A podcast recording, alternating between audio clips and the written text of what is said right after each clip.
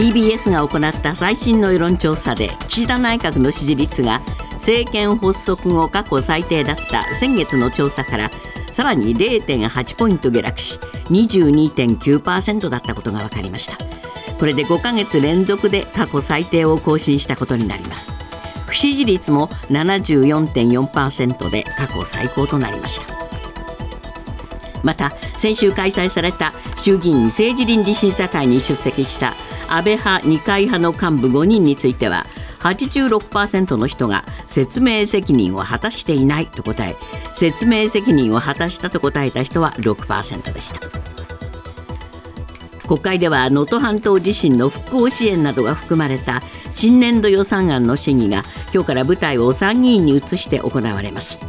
一般会計の歳出総額が112兆5717億円で2023年度の当初予算に次ぐ過去2番目の額となります。今日は岸田総理のほか全閣僚が出席し立憲民主党の辻元代表代行や蓮舫議員などが質疑に立ち自民党の派閥の裏金事件などについて追及する予定です。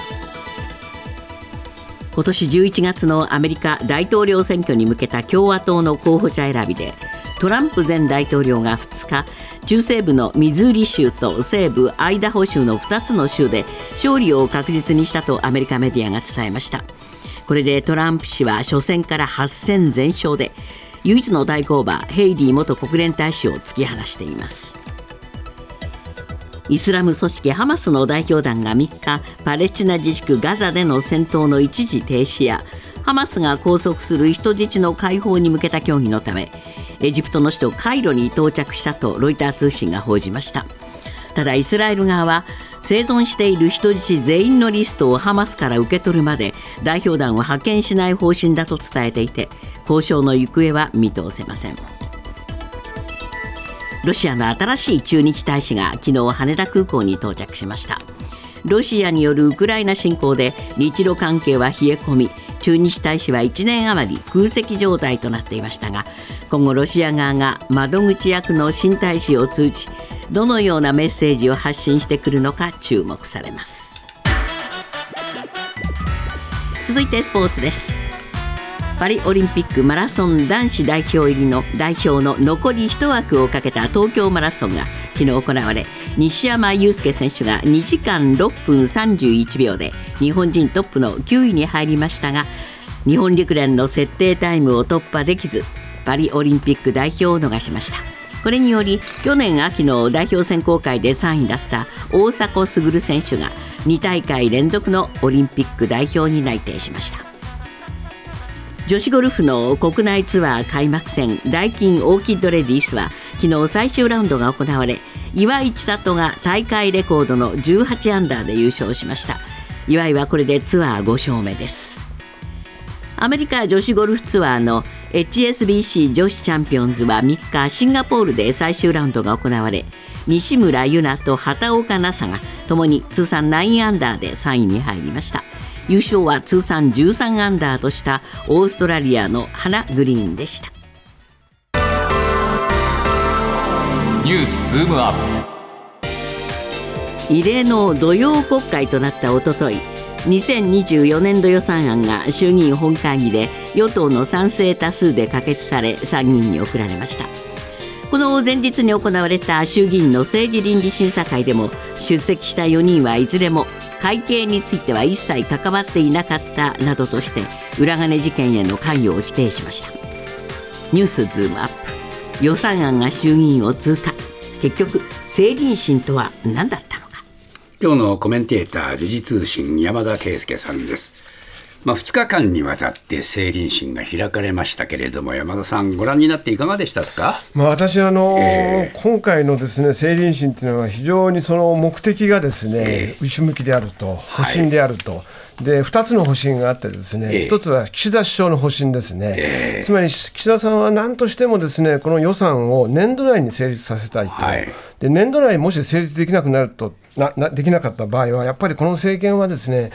これだけ与党で多数派を持っているのに、その予算すら年度内に成立できないというですね、まあ、求心力低下が非常にまあ顕著になると、はい。もうとにかく岸田さんは何が何でもということで、しかしその前に政倫審ということを経なければ、まあ、採決の時でもですね、なかなかそれはやはりし支持が得られないということでこだわったんだと思うんですが、まあ、そういう意味ではですね、岸田さん自ら出てきたことは何かいかにもお勇ましいように見えるんだけども、実際はですね、この政倫審が開けるように、公開で開けるように、この4人のですね、えーしえー衆議院、まあ、この疑惑が持たれている人を引っ張り出すためにやったと、はい。あくまでもこれはああの、まあ、ある意味、国会対策だったんだなということ、それからもう一つはやはりその今回、政倫審で出た安倍派の幹部、それからまあ二階派の幹部ですけれども、いずれもですね何を見ていたかと言いますと、これ、まあ今のところ、この事務局長がですね、ええ。それぞれのその事務方である政治家でない事務局長がまあ立件されようとしている、立件されたりしているわけです。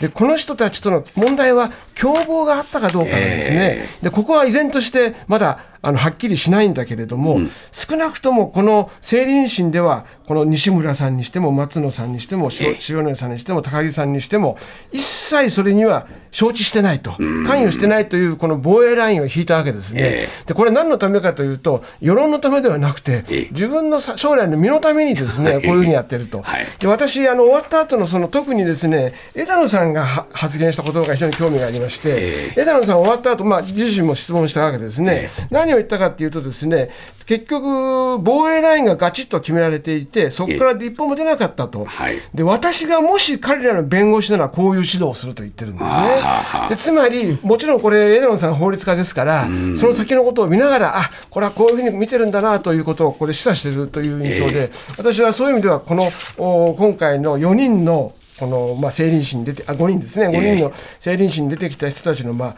えー意図というか、本質は、はい。ここに私は凝縮されていると思いました。はい。でまあ、こういうそのお岸田さんの意図も含めてですね、野党は結局、与党に乗っちゃいましたね。そうなんですね、ええ。これ、あのなんか不思議な展開で、ですね、強気の割には、で例えばその予算、あの解任決議案ですね、小野寺さんの解任決議案にしても、ですね、えー立憲民主党、これ、2時間47分のフィリバスターを行ったわけですよね。はい。でこれはおおっと思ったけれども、どうもこれが、えー足並みが乱れるきっかけになって、野党の方がですね、で結局、その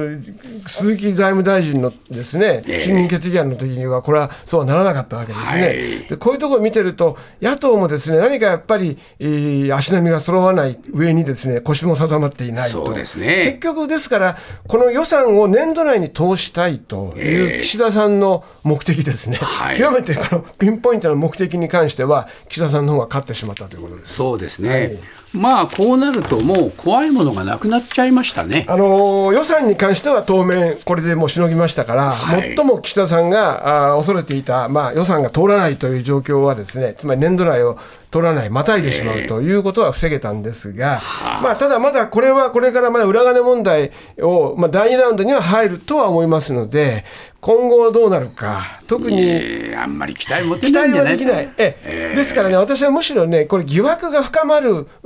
ために、もう深めるだけ深めて、あとは 選挙でですね、その選挙民がどう判断するかなんですけれども、まあこそれ、山田さん、どうでしょうかね、世論調査も行われて、TBS の世論調査ではすさまじい数字出ましたよね。そうですね、こういう政権がええまだ何にもその支持ないわけでしょ、要するに。支持ないのに続けてっていいんですか？あそうですそうですえあのーある程度の数字はね、上がったり下がったりすると思うんですけれども、例えば支持率に、今22.9%ですよね、つまり5人に1人しか支持してない、不支持74%。えそうでしょうこれ8人です、10人のうち。でこれ何が問題かというと、結局政府が何をしようとしてもですね、国民がその信用しないと、それから自民党を支持したする人すらもですね離れていってるっていう状況ですので、結局、政治不信のレベルがもう、このいわゆる党派を超えて、えー不信が広がってますから。これだけ不信を持たれている政権が、ずっと続けられてるっていうのは不思議な気がしませんか、まあ、そうなんです、ええ。これ本来ならですね、ここまで数字が低く出てしまえば、まあ、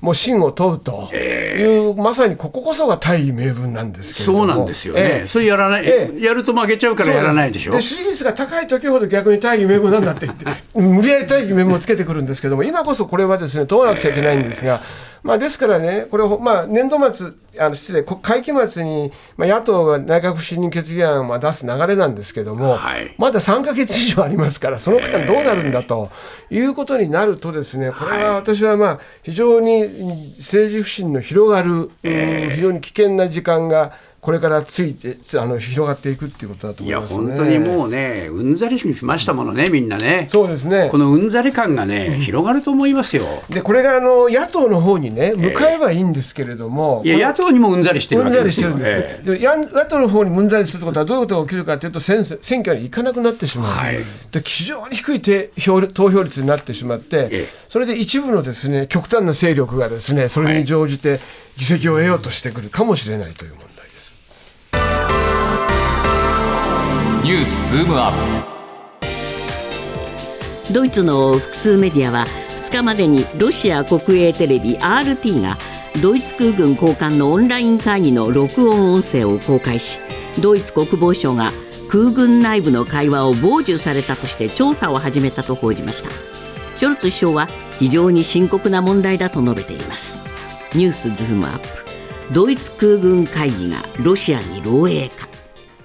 えーこれはどうしちゃったのかな、会話を盗聴されちゃったってことですか？そうですね、盗聴されたのか、あるいは流出したのかですけれども、わかりませんね。ええでまああのロシア国営テレビですね、ええ。RT、これあの、旧ロシアトゥデイという名前だそうですけど、はい。ここを報じました。これニュース専門チャンネルですよね。専門チャンネルですね、えで RT もその、まあ、いわゆるロシアの国営テレビ、チャンネル1があるんですけれども、はい。それとは別に RT も国営テレビでして、ええ。でこれ、モスクワに拠点を置くニュース専門局であるということです。でその編集長がですね1日に、えー空軍トップらによる協議内容とする38分間の音声データを SNS 上に投稿しました。これドイツのですね。えドイツのですね、ええ。ドイツの SNS, SNS 上に投稿したと、でどの SNS かは報じられてないんですけれども、あのあこれあの、ロシアの SNS ということで、これ、テレグラムやロシア最大の SNS、不コンタクテなどかと、これ、あの SNS そのものはやっぱりロシアですね、ねそうですね。これえ失礼しました。で、RT によりますと、編集長はロシアの安全保障当局者から手に入れたというふうに言っていまして。はい、だからロシアのこのお安全保障省のええ。担当者が、ええドイツの空軍の会議の会議を公表したんだよ。えそうです。こういうことですね。日本のですから閣議がですね、ええ。えからどあのこのほそれがうんあのロシアで報じられてしまったというこういうことですよね。そうです。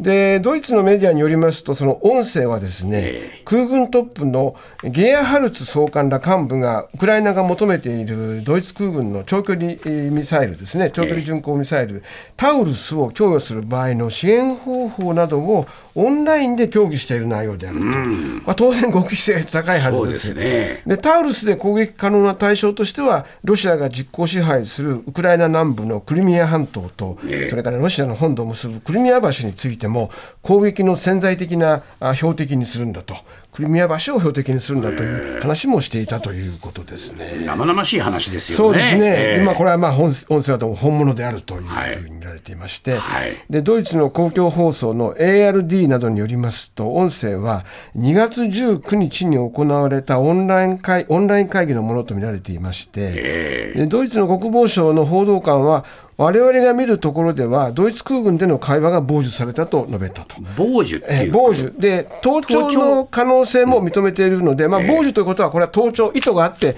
つまりリークではなくてですね、盗聴したえー盗聴したという可能性を認めていると、まあ、断定ではありませんけれども、まあ、ここまで言うってことは、その可能性がどうも高そうだということと言っていいと思うんですけれども。えーだからこれはかなり問題でいすよね。やこれね、驚くよ、ねこれは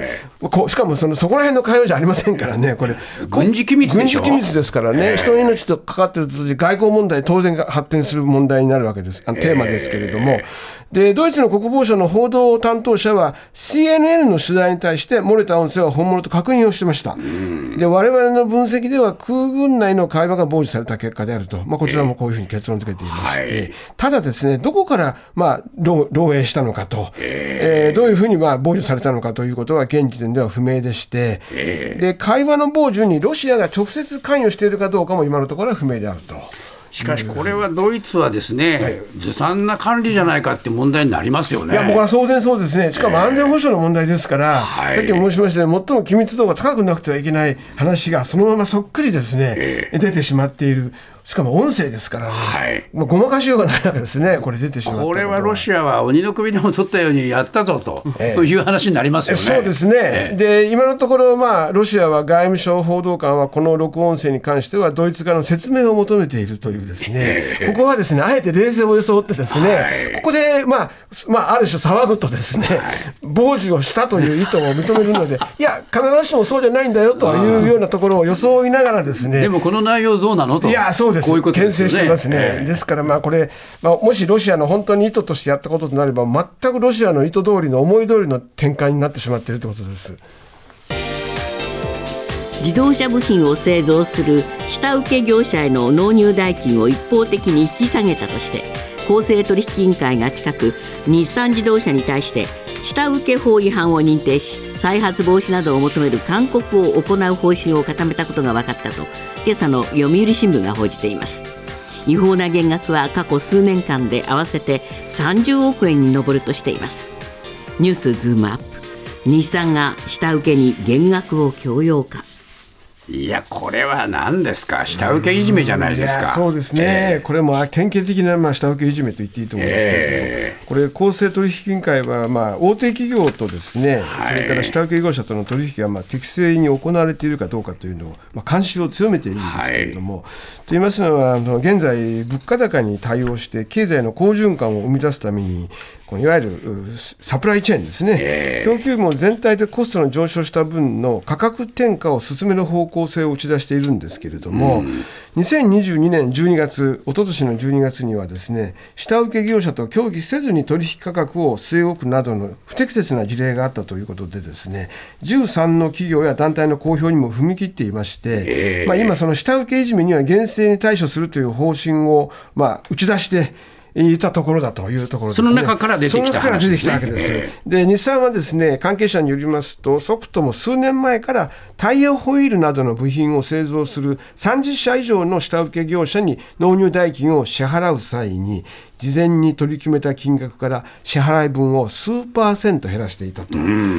削っていたと、えー、で減額率は日産側が一方的に決めて、えー、10億円を超える金額を減額させたという業させられたというですね、えー、業者もあったということこれはきついですよね。もうしかも全くこの日産の意のままにしかですね、はい、まあ、もう払えないというかあの動かせないわけですけれども、この減額が、まあ、巧妙であり組織的に行われていたと。うんいう状況だということですね。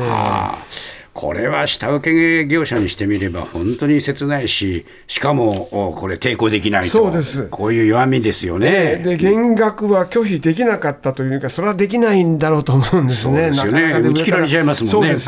でも圧倒的にやっぱりその、しかも大大手ですから、えー、まあ、下請けは非常に弱い立場にありますから、もう言われるがままであるということだと思うんですけれども、えー、これあの、下請け法というのは、発注時に決定した納入代金については、不良品の製造や納品の遅れなど下請け業者側に原因がある場合を除いて決定後に減額することを実は禁じてるんですよね。で下請け法違反がこの認定された過去の最高額というのは2012年にですね勧告を受けた日本生活協同組合連合会いわゆる生協ですねコープと言われてますけれども、はい、この生協ので合わせておよそ25億6330万円というのがありましたが、えー、えー、今回はそれを大きく上回る上回ってるんですよね。でこれはあの1956年に下請け法施行以来ですね、れ最高額になるということです。はい、だけどこれねまあ、あの自動車のね、不正問題も出ましたよね、えーそうですね。その時にやっぱり親会社のトヨタの責任も問われました、そうです。今回、これまた日産でしょ、ええこういう関係がね、自動車業界はもうやっぱりね、蔓延してますよ。そうですね、でしかもええ。日産はまあ違反を認めて、ですね業者側に全減額分を支払ったということなんですけれども、事実関係の詳細を確認中だという言い方は、ですね、いやそれを一番ご存知でしょうというような話なんですよ。そうですよね。ええ。ええ。確認中って第三者の言う言葉であって、ですね、まあ、そこはまあ何なんだと、これやっぱりずっと観光で続いてきた話で、ですね、え。まあ、それこそその裏金じゃないけれども、何か誰か責任かわからないような状況で、こうしたその不正的不正が続いてくるっていう、まあ、非常にありがちな構図なんですけれども、しかも根が深いんですね。根が深いということですね。